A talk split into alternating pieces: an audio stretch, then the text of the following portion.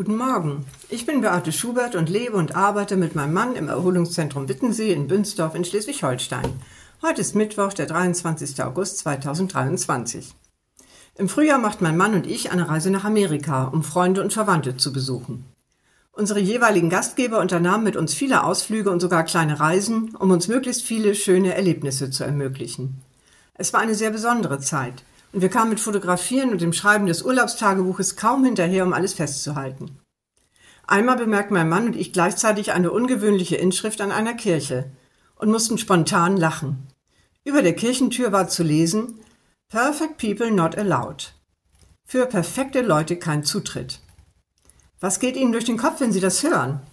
Vielleicht, wie? Perfekte Menschen haben keinen Zutritt, sind hier nicht erlaubt. In einer Kirche?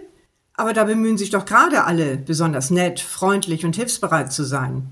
Am besten spenden sie auch noch viel, tragen anderen nichts nach, tratschen nicht hinter dem Rücken und lassen sich auch sonst nicht zu Schulden kommen. Kleine Zwischenbemerkung, und wenn doch, dann lassen sie es sich nicht anmerken. Die üblichen Vorstellungen eben, was Christsein ausmacht.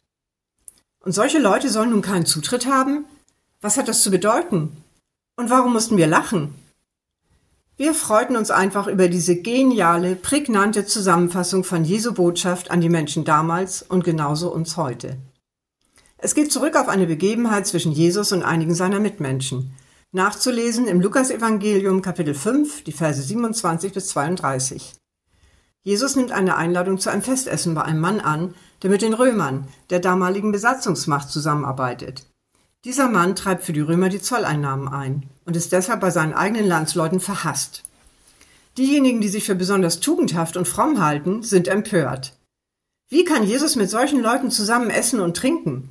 Das geht ja gar nicht. Er müsste sie doch meiden und nur Verachtung für sie übrig haben. Jesus bemerkt ihre vorwurfsvolle Haltung. Doch statt sich zu verteidigen, stellt er ihre Vorstellungen über Gott auf den Kopf. Er sagt, nicht die Gesunden brauchen einen Arzt, sondern die Kranken. Ich bin nicht gekommen, um die Gerechten zur Umkehr zu rufen, sondern die Menschen, die voller Schuld sind. Sie sollen zu Gott umkehren. Das heißt doch, wir müssen nicht erst fehlerlos sein und immer alles richtig machen, um bei Gott willkommen zu sein.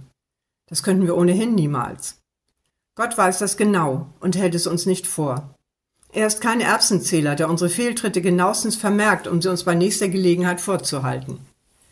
Er weiß aber auch, dass wir und andere unter unseren Macken leiden, dass wir uns manches selbst nicht verzeihen können oder sogar im Unfrieden mit anderen leben. Die gute Nachricht ist, das muss und soll nicht so bleiben.